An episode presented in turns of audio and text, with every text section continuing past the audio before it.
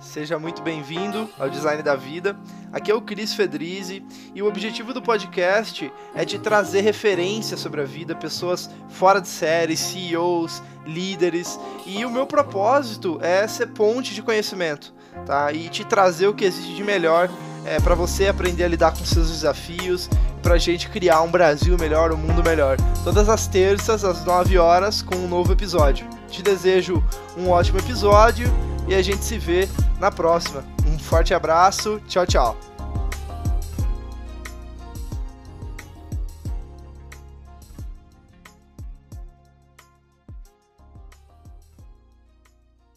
Fala pessoal, Cris Fedrizi do Design da Vida. Hoje eu estou aqui com o entrevistado Vitor Peçanha, cofundador da maior empresa de marketing de conteúdo da América Latina, Rock Content que eu sou um fã, aprendi pra caramba, já fiz vários cursos deles também lá. Quem não conhece ainda, vocês têm que conhecer. Ele escreveu o livro Obrigado pelo Marketing, palestrou ao redor de todo o Brasil, fora do Brasil, ajudou a educar o Brasil, cara, sobre o tema, né? Desde marketing digital, marketing de conteúdo, especialmente, né? Mas, a, além das nomenclaturas, Peçanha, como que você se define, cara? Putz, cara, eu gosto de me definir como um. Tem o um termo em inglês que é comum, né? Que é tipo um maker né? Que é basicamente uma pessoa que faz coisas, né? Então eu acho que a Rock Content como empresa é mais uma das coisas que eu fiz, assim. Eu acho que foi que deu mais certo, claro. Mas eu gosto muito de resolver problema, pôr a mão na massa, até fisicamente falando, né? Eu adoro construir coisas, é, fazer coisas diferentes. Então eu acho que assim, o maker é um termo que eu, que eu gosto bastante, assim. Legal. Falando em maker, eu falei, cara, eu preciso perguntar isso é a primeira coisa, cara, do, do podcast, que é o seguinte como assim você fez um, um, um fliperama? Como assim? Me conta isso. Que que, você fez um fliperama? Qual que é a história? Eu fiz uma, um arcade, né? Uma máquina de fliperama. É, eu fiz mesmo. Ah, cara, a história é tipo. Antes eu abrir a rock, né? Era outra história. Eu ainda tava, tava na faculdade. Como eu falei, eu sempre gostei muito de tecnologia, eu sempre gostei muito de coisa mão na massa, né? Então, aí um dia eu um amigo virou e falou assim: Ô, que a gente tentar montar uma, uma máquina de fliperama, né? Ele é dono de, um, de uma oficina, uma marcenaria. Aí eu falei com ele, ó, bora. A gente foi lá e começou, a gente né, mapeou, desenhou tudo. É, tipo, naquele programa de design, Illustrator, mediu tudo, fez um gabinete. É, fizemos a parte toda de madeira na marcenaria dele. A parte de eletrônica não foi tão difícil, mas eu gosto também né? Então foi basicamente pegar um computador velho, pegar um controle de PlayStation, desmontar o controle de PlayStation todo, conectar nos fios, aí muita solda para nos botões de fliperama, e aí usando os emuladores certos, tem uma, uma parede, fica lá na Content, né? Que a gente que a gente não tá podendo visitar, mas tá lá, isso foi em 2005, tem muito tempo, né?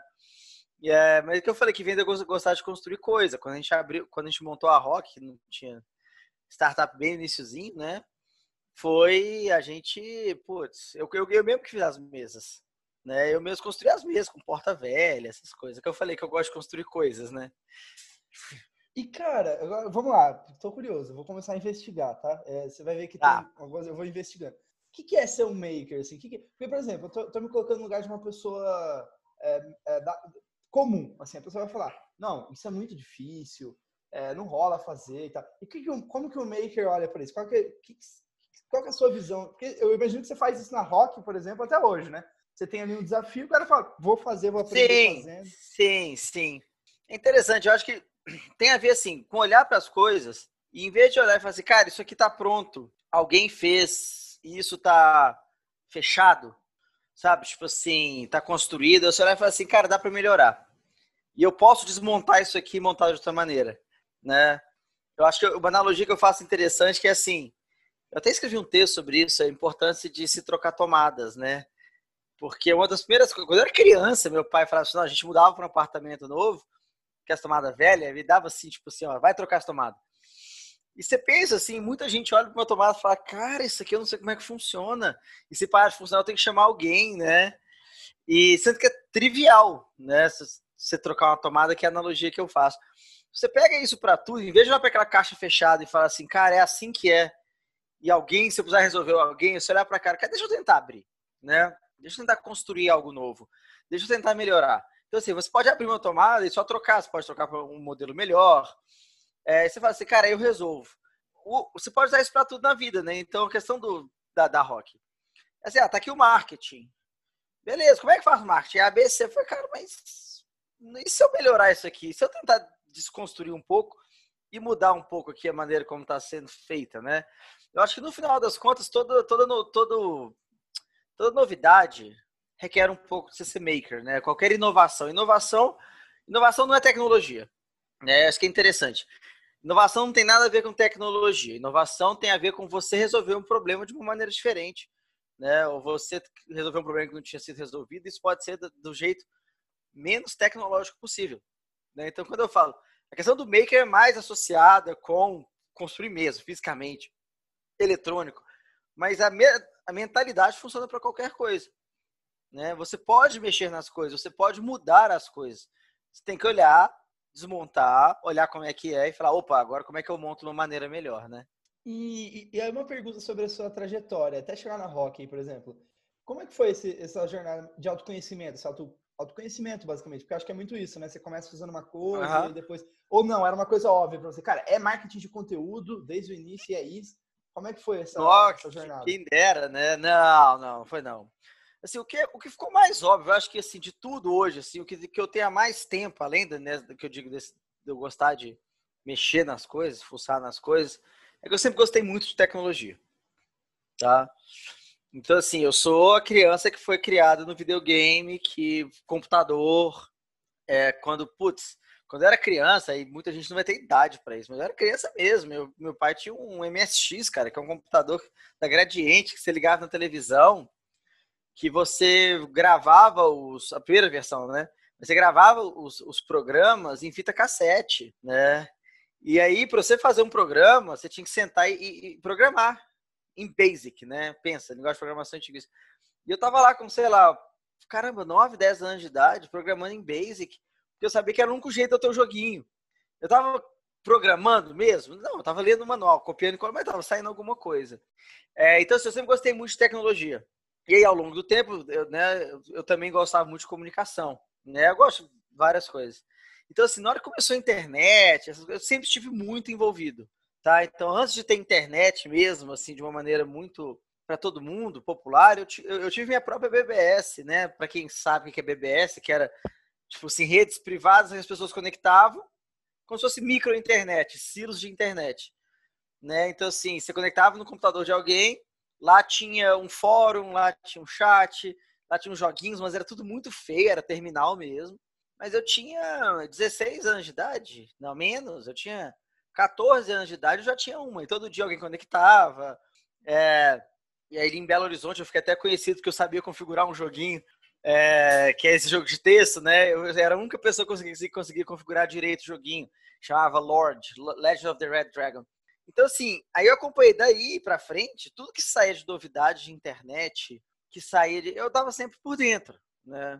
Então, acho que o mais natural foi que eu virei realmente entrasse para a área de tecnologia. A questão da comunicação, do marketing, foi porque, assim, eu, eu fiz um ano de faculdade de economia, desisti, aí eu fui para publicidade eu quis ser criativo. Aí eu conectei os dois, né? Tipo assim, a publicidade, o marketing com a, com a internet. Então, aí depois foi. E, e naturalmente startups. Né? Então, assim, eu cheguei a trabalhar em startups, não com marketing como gerente de produto. Eu cheguei a dar bastante consultoria em startup para ajudar a montar plano de marketing. Aí, naturalmente, eu falei, ah, vou abrir uma startup, né? Então, acho que o caminho, o, o fio mesmo, acho que mais tecnologia do que marketing, para ser para ser honesto, assim.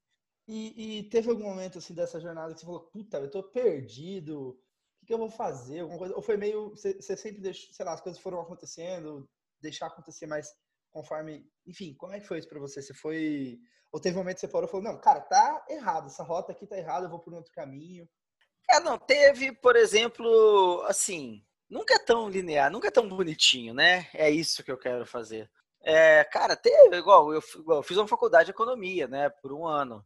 E eu gostava de, eu gosto de economia, eu gosto de finanças, né? Mas chegou uma hora que, eu, que deu um negócio, eu falei, cara, isso tá, sei lá, bateu uma coisa. Eu era jovem pra caramba também, né? Mas a minha sensação foi até errado. Aí eu mudei de faculdade, né? É, dali para frente, muitas coisas deram errado, mas não quer dizer que eu achava que eu estava no caminho errado. Né? Então, assim, por um tempo eu tentei ser produtor de vídeo. Aí eu gravava DVD, eu filmava espetáculo. É, cara, deu errado. Mas por quê? Cara, cara, edição de vídeo é um negócio que requer muita paciência. Aí deu errado. Aí depois, por um tempo, eu tive uma agência de publicidade, porque, é, bem, eu estudava publicidade, tinha acabado de formar, Aí eu cheguei à conclusão que realmente, aí, mas aí foi uma coisa que eu falei, cara, eu não gosto de publicidade. Tipo assim, publicidade é um negócio que, em geral, eu não gosto. Na época, hoje eu voltei a gostar um pouco, mas só a publicidade, o modelo agência, na época eu falei que isso aqui tá, não, não bate comigo. Aí depois eu fui trabalhar numa grande empresa, uma construtora. Fiquei 11 meses lá. Foi 11 meses aprendendo como não fazer as coisas. Né? E eu achando que, pô, que legal, salário bom, empresa crescendo pra caceta, né? Mas assim, na hora que bateu 11 meses, eu falei, eu não dou conta disso, da burocracia. E coincidentemente, nessa época, tinha uma startup em BH contratando gerente de produto. Falei, ah, vamos lá, eu virei gerente de produto. Aí, daí para frente, foi só em startup. Então, aí foi mais linear mesmo. Eu fiquei nessa startup até eu abrir a minha. Aí, depois que eu abri a minha, eu passei no Startup Chile, fiquei seis meses no Chile, no programa lá do governo. Aí, no finalzinho do processo, eu e os meus sócios, eu falei assim, cara, a gente vamos montar uma empresa nova. E quando eu tava saindo, voltando do Chile, a gente fundou a Rock Content em 2013. Né? Então, assim, eu tentei várias coisas, só que, tipo assim, não é bonitinho, não, mas foi. Várias coisas deram errado, mas o que importa é que agora tá bom. e você falou assim, ó, é, gosto de várias coisas. É, é, alguma coisa nessa linha, assim, porque você falou, pô, tecnologia, marketing, você fez edição de vídeo, isso tudo te soma, né, como profissional também. Que que tudo soma que, que você vê dessa discussão assim, ah, é, especialista versus é, o cara que tem várias skills? É, como que você vê essa, esse ponto? É melhor você ficar só edição de vídeo, só edição de vídeo? Enfim, o que, que é a sua visão disso? Eu acho que depende do que a pessoa quer, do que, ela gosta, tá? Porque é o seguinte, é, nunca é bom você ser só o especialista em uma coisa você tem que entender um pouco do contexto onde aquela coisa está inserida. Isso agrega muito valor para o seu trabalho, tá? Então, por exemplo, você pode ser um editor de vídeo, mas se você não entender que vídeo, qual é o propósito do vídeo numa rede social, qual é o propósito do vídeo numa apresentação, qual é o propósito do vídeo institucional de negócio, por mais que você não vá saber essas redes sociais, o seu, o seu trabalho desvaloriza, tá? Porque você, não pega essas nuances. O mesmo, qualquer coisa do marketing digital. Você pode ser um especialista em SEO, e SEO, cara, tem muita coisa para você aprender. Mas se você não entender que o SEO gera conversão, né? E que o SEO é, gera brand awareness e que brand awareness e, e, reputação são coisas que você tem que prestar atenção. Se você não entender o que, que, o que é CTA, isso tudo, você vai ser um profissional pior, tá? Então, assim, dito isso, tem pessoas que vão virar super especialistas, né? Tipo assim, que, as melhores que eu conheço, elas entendem um pouco do, do contexto, mas são super especialistas. Veja, vai ser uma carreira fenomenal quando você alcança esse status. Né? Alguém que você vira, eu tenho um super prazer em trabalhar com alguém que, assim, cara, essa pessoa sabe fazer motion graphics, mas ela é boa pra caralho nisso. Aí você vai lá, entrega o negócio, sai o negócio fala, puta merda, isso é bom demais. Tá?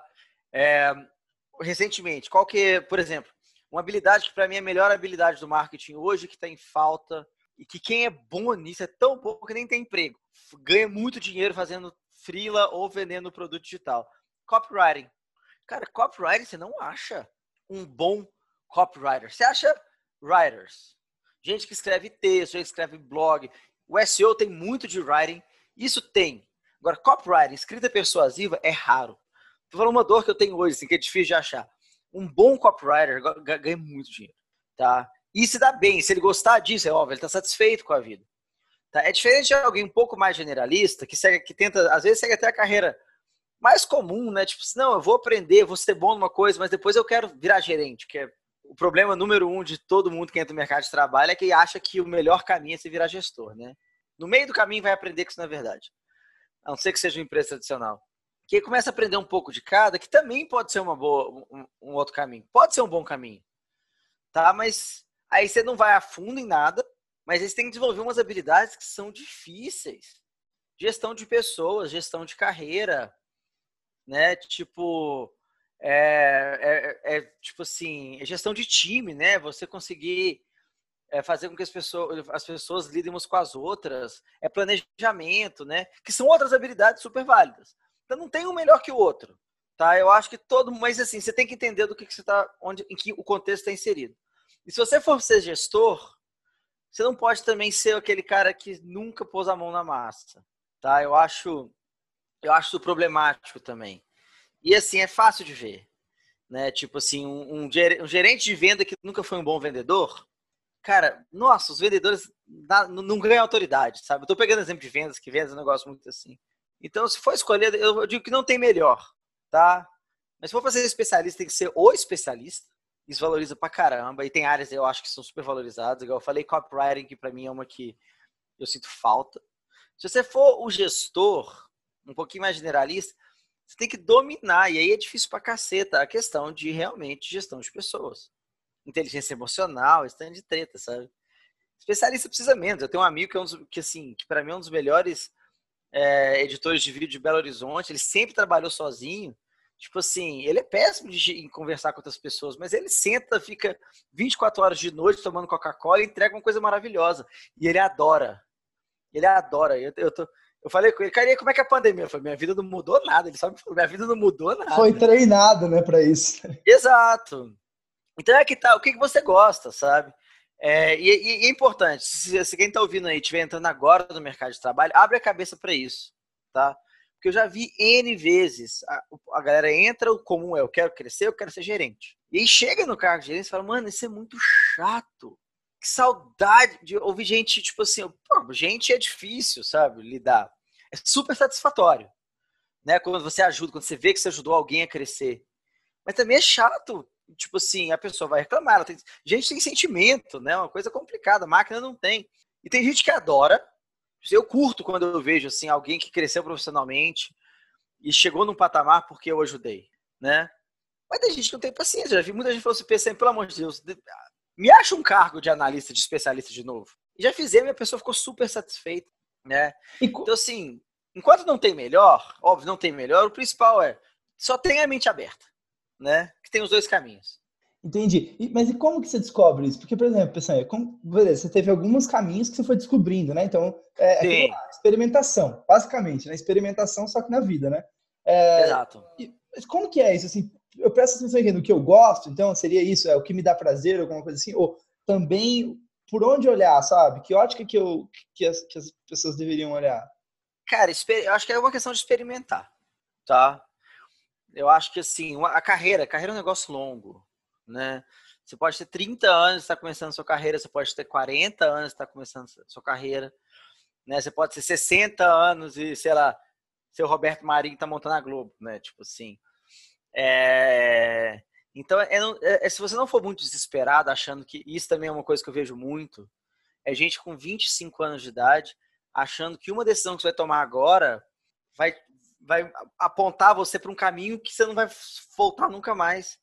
E eu viro e falo, cara, com 25 anos, o que você decidir agora, no máximo vai definir, com certeza, o que acontece no ano que vem, né? Então, vai lá e testa. E se você, se você acha que você quer ser um, né, tipo assim, um gestor, olha o caminho de gestor, vai na prática, conversa com outros gestores, tenham experiência. Tá? Mas você decidiu ser gestor agora e daqui a pouco você, você vira e fala assim, cara, não, saudade de programar, né? Saudade de pôr a mão na massa, fala assim, quer saber uma coisa? Deixa eu resolver um problema. É, não tem nada de errado nisso. Né? Não existe uma bifurcação hoje na vida que na hora que você escolher o caminho, eles vão se separar para sempre cada dia tem uma bifurcação diferente. Né? Então, assim, é o tempo de você ir lá e aprender um pouco. E, tipo assim, e ver se você gosta. Tá? E não cair no outro erro também, que você falar assim, cara, se eu ficar um ano sendo gestor, eu perdi um ano que eu podia estar sendo especialista. Claro que não, o conhecimento não é linear. Né? É aquele negócio, tipo assim, é o tal do. Fala-se, serendipidade, né? Que as coisas acontecem. Né? Então, assim, caramba, eu, eu, o meu conhecimento de design, eu, eu, tipo assim, eu não pratico design, me ajuda a tomar N decisões que não tem nada a ver com design, né? É, literatura te ajuda, é, né? É, é batido falar Steve Jobs, ele fala isso, né? a aula de caligrafia que ele fez, né? Então, novamente, da mesma maneira que não existem as bifurcações, não existem silos de conhecimento, não. Né? Então, assim, olha, eu tô aqui fazendo, eu tô aqui fazendo vídeo, mas agora eu o vídeo não é para mim, eu quero fazer SEO, alguma coisa do vídeo vai te trazer. O que te faz um bom profissional é a sua experiência completa, né? Vídeo é prestar atenção no detalhe, vídeo é ter paciência, vídeo é você casar um tanto de coisa, né? Você olhar vários, vários elementos, áudio, né? É a trilha de áudio, a trilha de vídeo, a trilha de diálogo, eu não sei o que. Isso, cara, que não é SEO? Cara, você tem que orquestrar, você tem que orquestrar a parte técnica, você tem que orquestrar o conteúdo, você tem que prestar atenção no detalhe. E se você, como editor de vídeo, né, pegou esse tipo de hábito, te formou como um profissional atento a detalhe, mano, isso vale muito. Eu vou dar um exemplo de SEO, porque para mim, SEO tem tanto detalhe que eu vejo muita gente errando por causa disso. Então é basicamente não se cobrar demais, né? É, desde que você esteja indo para frente. Ir para frente não é numa carreira só. É, eu acho que essa é, essa é a minha visão hoje, assim. Eu já, eu, eu falei, eu mudei várias vezes. É, pô, eu, quando eu fundei a Rock, eu tinha mais de 30. Tem gente que tem 27 e acha que se não tiver, se a vida não tá definida, acabou a vida. Morreu. Se tivesse, nossa, é, se eu pensasse assim, eu tava ferrado. Eu era funcionário público, né, cara? Não sei se você sabe, eu, dois meses antes de eu, de eu abrir a Rock, eu tinha decidido abrir a Rock, eu fui chamado por um cargo público, salário seis vezes maior do que eu ganhava na época. Eu podia estar lá de boa até hoje. Nunca ia ter sido demitido, mas eu não, ainda bem que eu resolvi seguir esse caminho. Graças a Deus. Cara, é. vamos, é, vamos falar de equilíbrio, que é uma coisa que, puta, eu ouço pra caramba, mas cada um tem uma opinião, eu queria ouvir você. Equilíbrio, vida profissional, vida pessoal. O que, que você ouve quando, quando eu falo isso? O que, que você o que você ouve geralmente quando as pessoas falam disso que você discorda? Assim, alguma crença sua que é diferente da maioria, assim, quando você ouve falar de equilíbrio, vida pessoal e profissional? Cara, vamos lá. Hoje, hoje, e eu, eu, eu, trabalho bem para isso, tá? É, eu acho que hoje eu acredito muito mais de que você tem que, tipo assim, existem coisas que você não pode sacrificar, tá?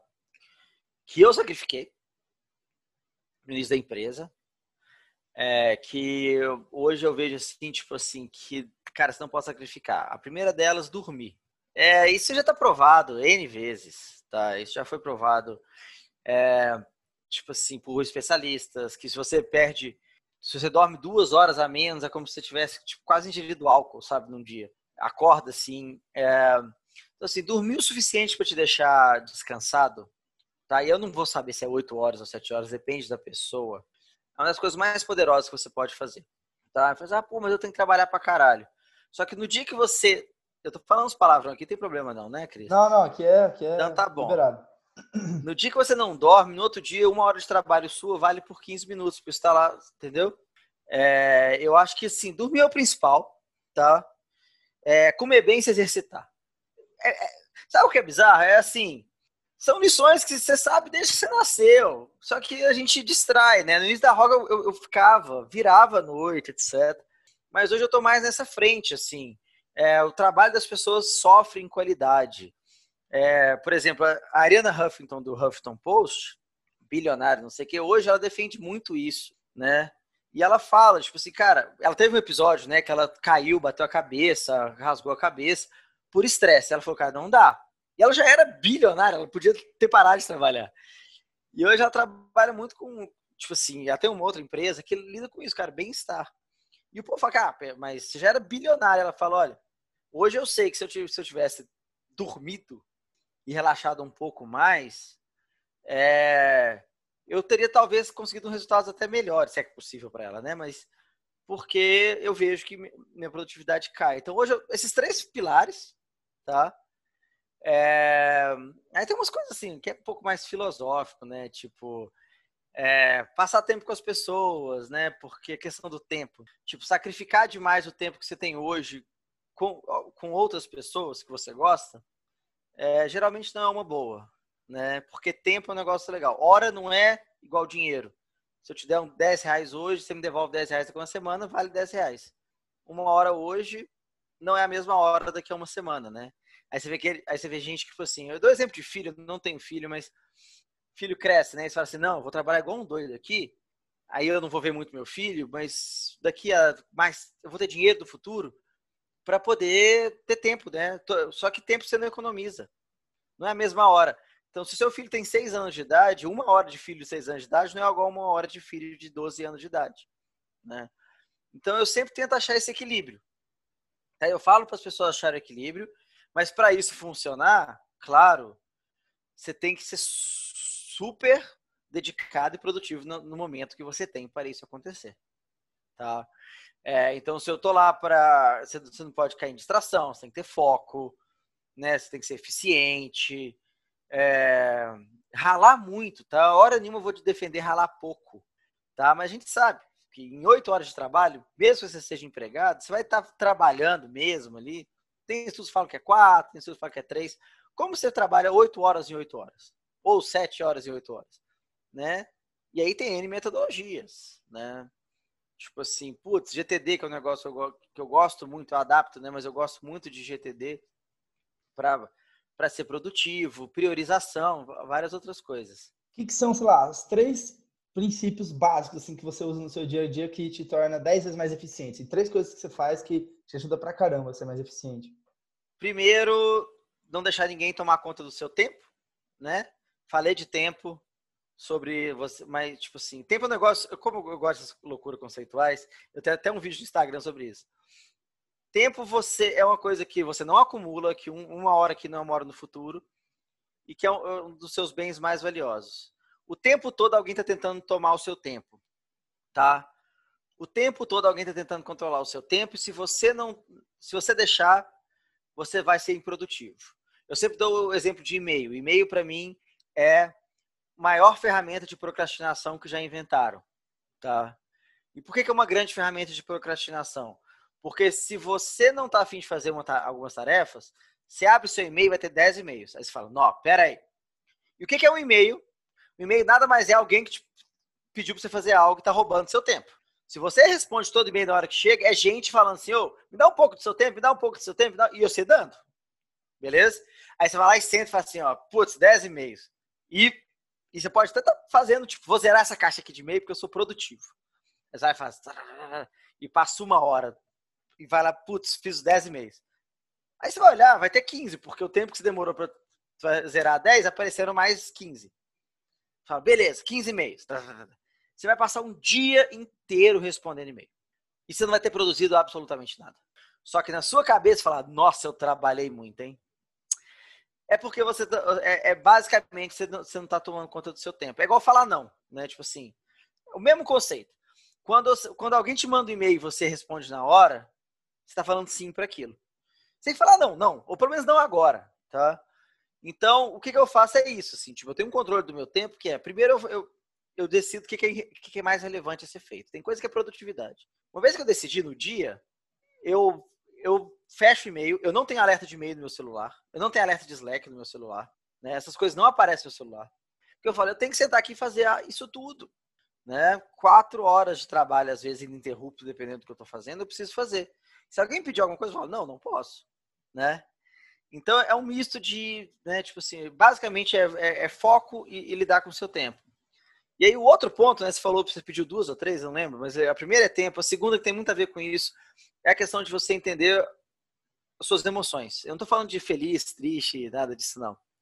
É porque produtividade e procrastinação não tem a ver com gestão de tempo, tem a ver com gestão de emoção.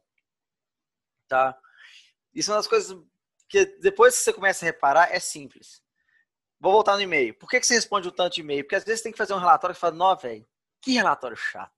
E é a coisa mais importante que você tem que fazer. O que é, que é a sua questão? Você tem uma emoção negativa em relação àquele relatório. Tá? Porque você reparou, procrastinação não é não fazer nada, é não fazer o que você precisa fazer. Procrastinação é você, cara, às vezes você dá assim, não, velho, eu tenho que fazer um relatório aqui, eu terminar uma tarefa, que eu não tô muito afim de fazer, deixa eu arrumar a casa. Bicho, sua casa tá limpa. Né? Deixa eu responder e-mail. Deixa... Você não tá parado. Entendeu? Procrastinação não é ócio. Procrastinação é você não fazer o que tem que fazer porque você tem uma carga emocional negativa. Como você lida com isso? Você fala e fala assim, ó, Pareto, né? 80-20. 80%, do, 20% que você faz tem 80% de efeito. Isso aqui é a coisa mais importante que você tem que fazer. Porque eu não quero fazer. Eu tenho que fazer? Eu tenho que fazer. Então, ele vai ser responsável por 80% de toda a minha produtividade do dia. Cancela tudo o resto, suspende tudo o resto, faz só isso. Pode demorar um pouco mais do que devia, mas como é 20% vai dar conta do 80%, é, esse tempo gasto, mesmo seja pouco produtivo, tem um impacto gigante. E as pequenas coisas ficam para depois. Né? Eu acho que assim, tempo e, e gestão de, de, eu falo de sentimento nesse sentido, né?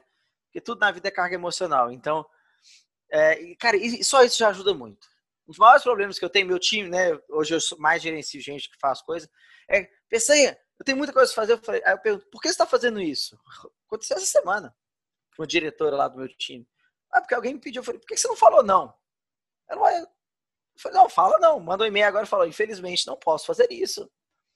Podemos discutir depois, é, não é prioridade, porque está deixando para trás o que é mais importante para você bater sua meta, né? É, eu acho que isso, isso, são bons aprendizados, porque eu, é, é, ver as coisas de uma maneira diferente. É checklist, sabe? Checklist é igual e-mail. É uma, é uma armadilha.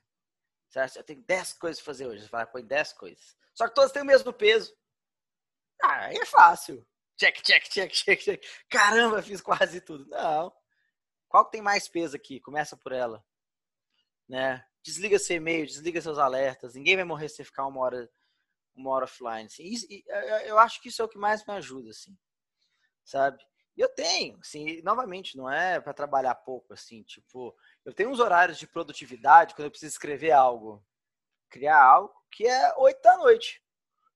E eu vou trabalhar de 8 da noite até meia-noite, escrevendo um blog post. Não me incomoda. Deixa que no outro dia eu não vá acordar às 6 da manhã. Entendeu? Você, você é flexível Mas, também no, no, curto prazo ali, né? Às vezes você tá. É. Você vai, não tem problema, né? Sim. Então, tem dia que você trabalha 12 horas. É comum, sabe? Tipo, eu, eu trabalho 12 horas. Tipo assim, eu sempre trabalho mais de 7, 8 horas. Tipo assim, isso sempre, sempre acontece. Mas é porque para mim é natural, mas eu já encaixo no esquema bom, sabe? Tipo assim, eu sou um cara da manhã, eu acordo 7 horas da manhã, faço minhas coisas, 8 eu já tô trabalhando, sabe? Para mim é normal, mas eu não tô sacrificando as coisas, né? E eu sinto que meu trabalho é produtivo. Às vezes, né? Semana passada, eu juro, tanto que eu me interrompi meu, meu trabalho para ver o resultado da eleição americana é, me atrapalhou bem. Eu falei assim, nossa, vacalhou com a minha semana, mas tá bom. Vamos, deixa eu. É, você falou de filosofia de vida, né? E aqui, cara, é um espaço que eu entrevisto gente que navegou o mundo e a pessoa compartilha comigo um pouco da visão de, de vida dela. É, e, cara, assim, eu queria pegar o seu cérebro, né? Em inglês a gente chama pick your brain, né? O que, que é, é, a sua filosofia de vida? Como é que você vê a vida? Comenta um pouquinho aí pra gente. Caramba! Eu não sei se eu tenho uma filosofia de vida tão simples assim, sabe? É, o que, que eu acho? Eu vou te falar assim, o que que me, que que me move, né? É, cara, você tem que estar tá sempre, você tem que estar tá sempre sendo desafiado. Eu acho que isso é importante, sabe? E você tem que fazer coisas que te deixam satisfeitos, tá? É, eu acho que não existe, não existe sensação melhor do que você superar um desafio. Tá? Então, essa é a minha filosofia de vida, se eu fosse pensar assim. Não sei se é a única, mas é uma das principais. Tá? Então, é, por exemplo, assim, cara, vou pegar o caso da Rock Content. Pô, a gente era uma empresa que até ano passado nós éramos cerca de 400 pessoas no Brasil e compramos uma empresa nos Estados Unidos. E eu tô assim, beleza, agora a gente, nós somos 500 pessoas em seis países, desculpa, em quatro países diferentes. Eu falo assim, cara, eu tenho que montar um negócio global. Eu tenho que trabalhar com gente sênior, mais sênior que eu em termos de tempo de, de, de, casa. Eu tenho que aprender como é que funciona nos Estados Unidos. Eu tenho que começar um negócio zero. Cara, você, na hora que eu parei, eu falei assim, não, isso vai ser treta. Eu falei, mas assim que é bom, entendeu? Então, eu, aí para 2020, ainda mais com corona no meio que nos forçou muito, é, eu tô, em termos de filosofia de vida, eu tô ótimo, eu tô sendo super desafiado. Tô falhando muito, tô acertando muito, sabe? É o que eu gosto de falar assim, é a analogia que eu faço. Eu odeio uma frase que é vem ser feliz na segunda-feira. Você já ouviu isso, né? Tipo assim, não, venha trabalhar aqui, vem ser feliz segunda-feira. Não, puta que pariu, ninguém é feliz segunda-feira, não, velho. Você acha que eu tô aqui domingo, num churrasco, tomando cerveja, e eu falo, não, véio, amanhã eu vou ser feliz? Não, eu não vou ser feliz. Entendeu? Até porque felicidade aí é um negócio muito mais filosófico. Não, para mim, não é um lugar que se alcança. Sabe? Segunda-feira você tem que chegar num lugar e falar assim: eu vou ser desafiado eu vou dar o meu melhor, eu não vou me sentir entediado, eu vou gostar do que eu faço. né? Tipo assim, não tem que ser feliz porra nenhuma, né? Então, assim, é um exemplo claro. Cara, por que que pessoas escalam o Everest e correm maratonas? Você acha que a pessoa tá feliz? Tipo assim, feliz. Tá doendo. Tô sem ar. Tô quase morrendo. Entendeu? Tô, entendeu? Tô ali. Tá frio pra caceta. E a pessoa chega lá em cima. Mas não é porque ela tá feliz. É porque a gente precisa de crescer e ser desafiado. Cara, maratona é 42 quilômetros. Isso é mais do que eu corri o ano inteiro, né? E aí eu olho para a pessoa e falo assim, cara, e, e, chega, minha cunhada corre, ela toda arregaçada, já machucou o pé, já machucou tudo. Eu falo, para que você faz isso com você? É porque você sente um negócio, né? Então pensa assim, o seu dia a dia não é a felicidade. Tipo, você não vai comparar o seu trabalho, a felicidade de, sei lá, você ter uma família, né? Você comparar o seu trabalho com, cara, a satisfação de correr uma maratona e escalar o Everest que é o que te mantém andando para frente, sabe? É o que te mantém assim, cara, eu tenho coisa mais, eu posso crescer, eu vou superar um desafio e a gente é movido a isso, né? Então eu acho que isso cabe bem. Eu pensei agora, né, entre uma das uma, uma filosofia de vida que eu gosto, né, que é tipo assim, sempre dá para você se desafiar um pouco mais. Show de bola, show de bola. Ah, concordo plenamente. É, eu tenho a mesma. E é, é, se tratar como um atleta, né? Tá, no final da, das contas, também o empreendedor é um atleta, né? Então, assim como um atleta tem alimentação, que você falou, cara, o sono, o descanso também faz parte do treino do atleta, né? Então, tudo isso é somado na performance, né? Sim, sim. Tem um, tem um caso famoso do, de, de corrida, corrida de, de longa duração, mas que não chega a ser maratona. Foi um cara que, tipo assim, qual que é a regra? É, é a técnica de Feynman. Feynman é o cara. Ele era corredor, acho, sabe, de quilômetros. Não era nem nada muito rápido, nem, nem maratona. Que ele começou a ganhar todos os negócios. Pô, o que, que é isso? Ele falou, cara, eu não dou o meu 100%. Como assim, velho? Não, não dou meu 100%, eu dou 85%.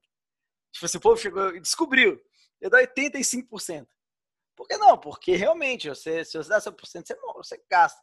Aí começou a ganhar as corridas, porque ele falou assim, não, eu dou 85% que eu tenho. Começou a ganhar tudo. E é legal de pesquisar, dá para você fazer analogia com várias coisas. Chama a técnica de Feynman, F-E-Y-N. O Google corrige quando você for digitar. É legal de, é legal de pesquisar. Boa. Cara, vamos. Eu tenho duas frases aqui que eu queria comentar, e aí de bate pronto, assim, é meio que o que vier na sua cabeça você fala, tá? Sobre a frase que eu vou comentar. Tá? Então, a, a primeira frase é: disciplina significa liberdade. Correto. Tem a ver com o que eu falei, né? Se você consegue ser produtivo, né, e, do, né, e ter técnicas para que você se, isso requer disciplina, você consegue manter uma, uma vida equilibrada, né? E eu acho que isso é liberdade, assim. Boa. A outra frase é do what you love, né? Faça o que ama. Concordo plenamente. Não quer dizer que você tem que trabalhar com o que você ama. Né? Como assim? Que... Como assim? Não, porque o que você ama pode ser, tipo assim, fazer o que você ama fora do trabalho. Pode ser ter um hobby, né? Que traz equilíbrio para a vida, tá certo? É, mas vamos voltar no trabalho, que eu acho que o contexto você quis trazer o trabalho. É, e aí eu vou. É interessante. Assim, não. Porque o que você ama, de novo, amar é um negócio muito complicado também, né? É tipo, você é igual ser feliz na segunda, sabe? Amar, caceta. Não dá para você sempre trabalhar com o que você ama, mas crie um ambiente de trabalho, crie um trabalho para você dentro. Você nem precisa ser dono de empresa. Crie uma rotina de trabalho que te satisfaça, tá? Que não te deixe entediado, que seja, né, que não seja o que a gente fala assim, de vez em quando, uma morte lenta, né? Tipo assim, por que, que eu não, por que, que eu não peguei, por exemplo, um emprego no, no setor público? Para mim, para mim ia ser tipo uma morte lenta.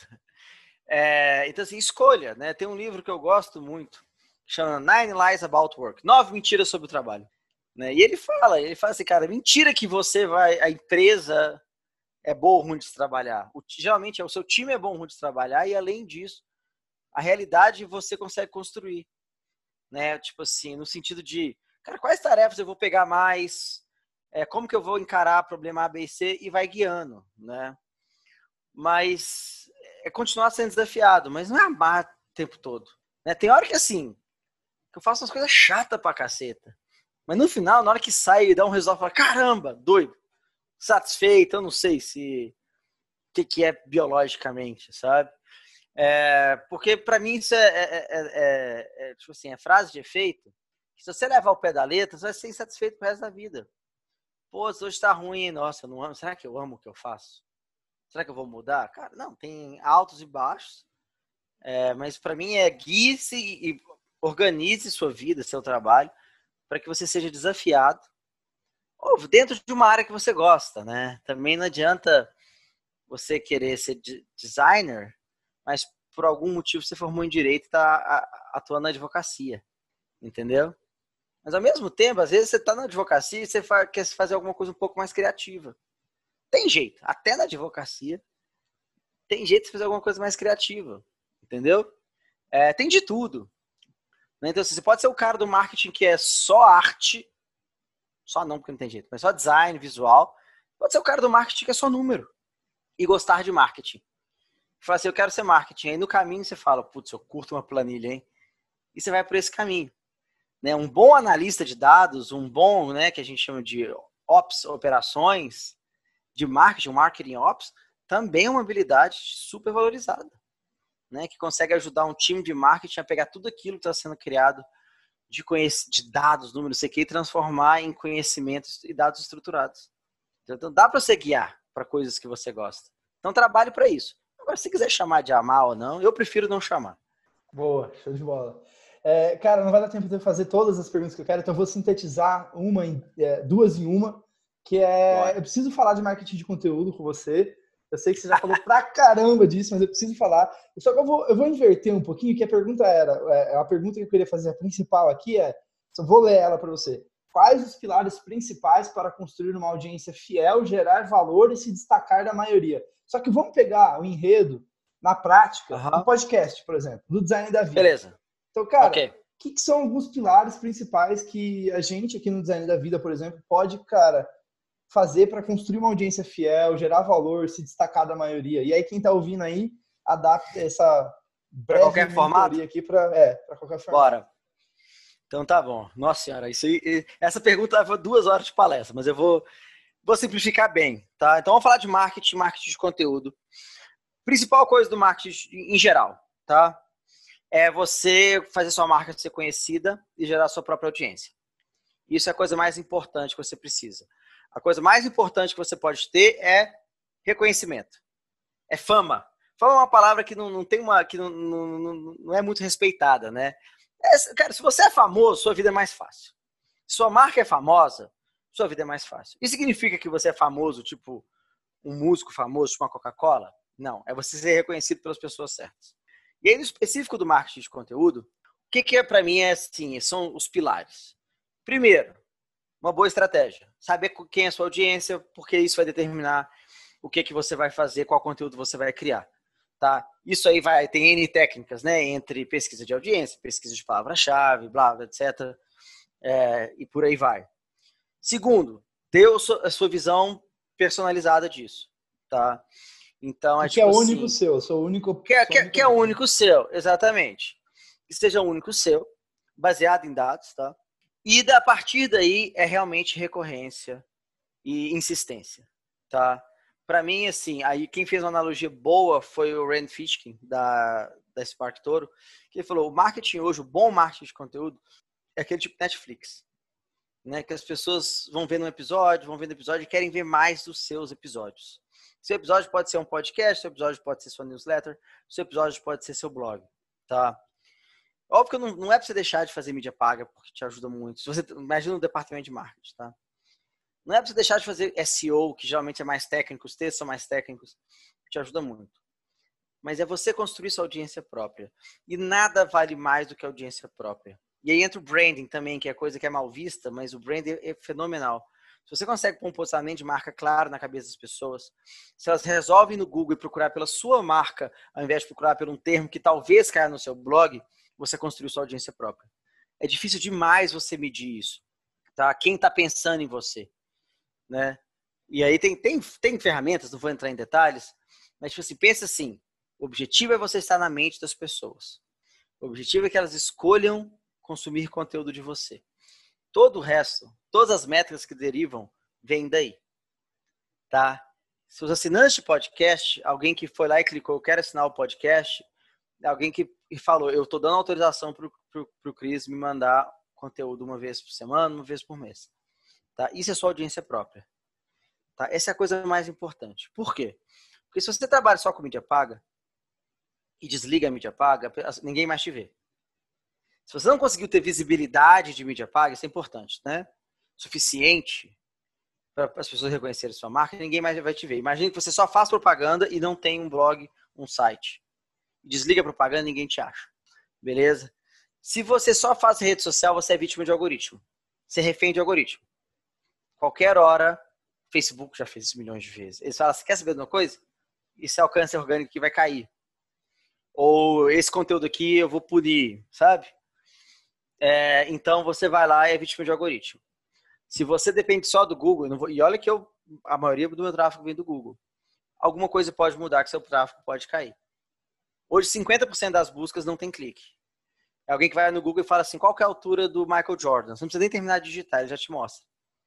E aí, 10 anos atrás, existia um site que era altura das celebridades.com. Qual que é a letra da música Evidências? Que você começa a pesquisar, aparece o próprio Google. Sendo que a gente tem um site que é famoso, que é até de Belo Horizonte, que é o Letras. Imagina o impacto que ele sofreu, tá? É, então, assim, construa sua audiência própria. Porque se alguém for lá digitar é, rock content, não tem outro resultado lá que vai satisfazer a pessoa que não seja a própria rock content, tá?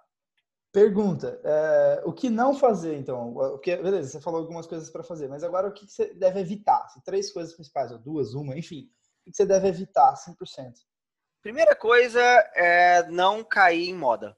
Eu acho que é o erro mais comum de profissionais de marketing, profissionais que não são de marketing, é falta de foco, tá? É tipo assim, eu tô sozinho, eu sou só uma pessoa, eu sozinho consigo fazer um podcast. Eu sozinho consigo fazer um podcast e promover nas redes sociais. Eu sozinho consigo fazer um podcast, promover nas redes sociais e, por exemplo, levar esse podcast também para assinar minha newsletter e ver meu blog, por exemplo. Ótimo. E, eu, e isso, mas isso vai requerer, requerer muito trabalho meu. Aí de repente eu falo, cara, tá todo mundo no TikTok. Não deixa eu pegar o TikTok. Aí você já gastou tempo do TikTok. Entendeu? Putz, eu preciso estar no Instagram. Você precisa estar no Instagram mesmo? Aí você vai gastar tempo no Instagram. E amanhã vai surgir um outro, e vai surgir um outro, e vai surgir um outro. Tá? Então, o principal erro do, do profissional de marketing é, é, é, a famosa síndrome do objeto brilhante. Tá? É você vir naquele, nossa, que bonito, vai lá. Opa, e vai mudando. Tá? Eu acho que esse é o principal erro. Tá? O segundo erro é você, mesmo que você use poucos canais, é você começar a sua estratégia com o resultado final do seu concorrente, que é, uma, que é muito comum também. É você olhar para o seu concorrente e falar assim, ele tem um blog, então tem que ter um blog. Ele escreve desse jeito, então tem que escrever desse jeito. Isso aí é, é, é tipo assim, é receita para o desastre. Você pode já ver, ele tem um blog. Por que ele tem um blog? Beleza. Qual, qual foi a, o racional para ele chegar no blog? Deixa eu aplicar a mesma lógica na minha estratégia provavelmente vai ser algo um pouco diferente, tá? Então é realmente montar uma estratégia. Antes de você escrever o primeiro post, gravar o primeiro podcast, ter uma estratégia estruturada. Eu sempre falo isso. Eu acho que isso é o segundo erro. Se eu fosse falar o terceiro erro, cara, eu nem sei. Eu acho que esses dois são os principais, que são os que mais acontecem. Eu acho que o terceiro é, tem a ver com os dois, que realmente falta é desistir muito rápido, sabe? Tipo assim, pô, imagina a audiência do seu primeiro podcast. Devia ser ínfima. Ínfima. Eu demorei dois anos para o meu tráfego orgânico é, gerar todas, todo, todas as leads que eu precisava para bater a meta. Tá? Dois anos. E olha o tanto que eu defendo o blog. Né? Mas imagina se eu tivesse desistido dos primeiros três meses, dos primeiros quatro meses. Falei, cara, isso não vai bater. Foram dois anos. É, então, assim, você vai começar pequeno. E você vai errar muito no caminho, entendeu? Boa. Eu boa acho que dicas de marketing muito rápidas, pílulas de marketing. Não, show de bola. É, é, que a gente acabou falando de outras coisas, a gente já adiantou também algumas perguntas. Então, cara, última pergunta e aí e a última, prometo, que é a seguinte. Cara, como você organiza o seu dia para colocar então momentos de estudos? Vou só para te dar um contexto.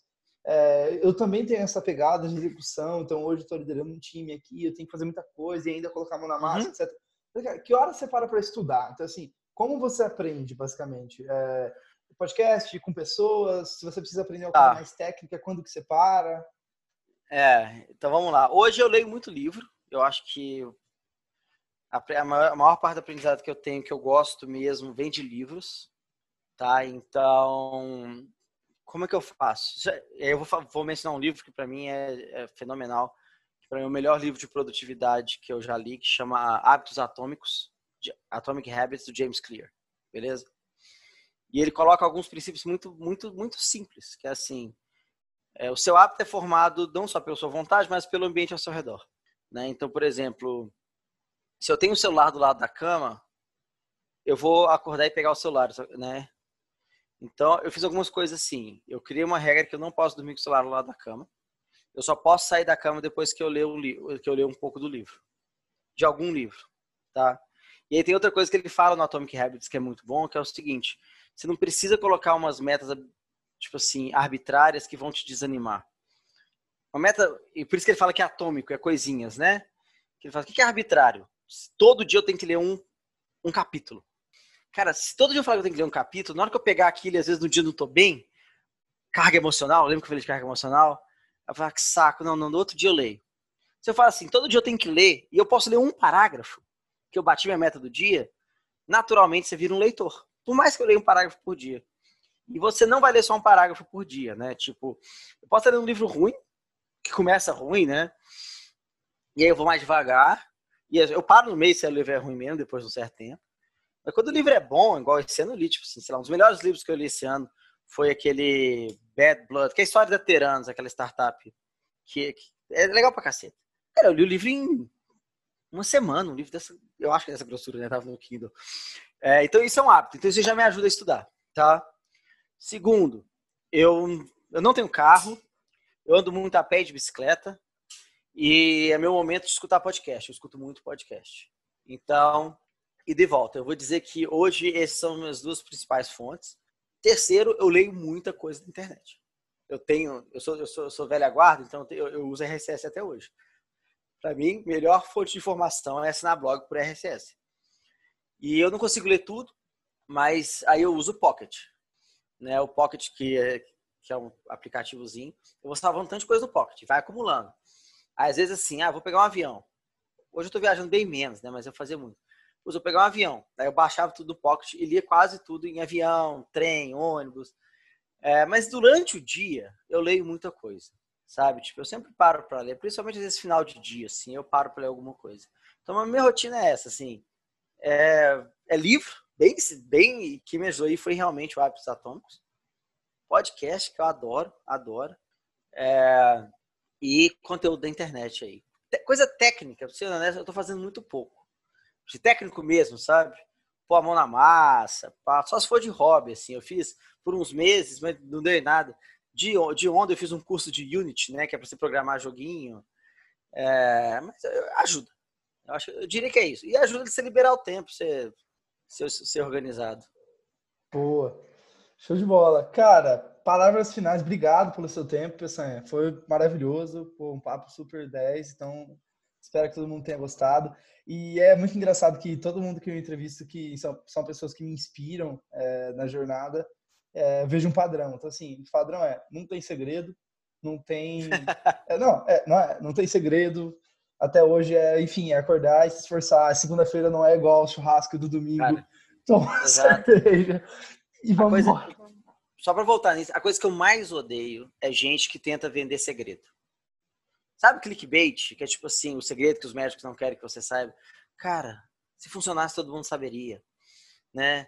E é o tal de colocar regras, de colocar regras é, absolutas para todo mundo. Tipo assim, se você acordar às 5 da manhã, você vai ser produtivo. Não vai, velho. Não vai. Se você tiver dormido às 8 da noite e acordar às 5 da manhã, talvez você seja. Mas às vezes seu ciclo é de acordar às 9. Sacou? Então, assim, não existe a regra absoluta de acordar às 5 da manhã. Entendeu? E aí, o que que isso vende? Parece que é um segredo. Eu descobri um segredo, mano. Que, assim, os bilionários fazem. Se eu acordar às 5 da manhã, eu vou ser bilionário. Mas é realmente, não tem segredo. Boa. Cara, se você quiser é, palavras finais, então alguma sugestão também para quem está ouvindo, encerrar o papo com, com alguma. Cara, palavras finais. Beleza. Eu só espero que, pô, espero que você tenha curtido o papo, Cris. Espero que todo mundo aí que tenha esteja ouvindo a gente tenha curtido o papo. Se quiser me acompanhar em redes sociais, eu sou arroba pecanha, né? Pecanha sem o cedilha. Eu sou isso em qualquer rede social. porque eu sou ativo, eu não sou isso do TikTok, eu demorei para entrar no TikTok, mas eu não faço nada lá. É, aí eu posto coisas no Instagram, não, não, sou muito ativo não, tá? LinkedIn eu acho que é a melhor de todos, eu sou mais ativo. Se quiser aprender mais sobre marketing de conteúdo, cara, procura por marketing de conteúdo no Google, procura por nossos cursos gratuitos. Eu tenho um curso com mais de 100 mil alunos, só procurar curso marketing de conteúdo que você vai encontrar. É, se quiser trocar ideia aí sobre. Eu gosto muito de falar de coisas que não são de só marketing também, então obrigado aí, Cris, por isso. É, e é isso. Obrigadão. Show, pessoal. Obrigado e Peçanha, valeu. Até a próxima. Tchau, tchau. abraço.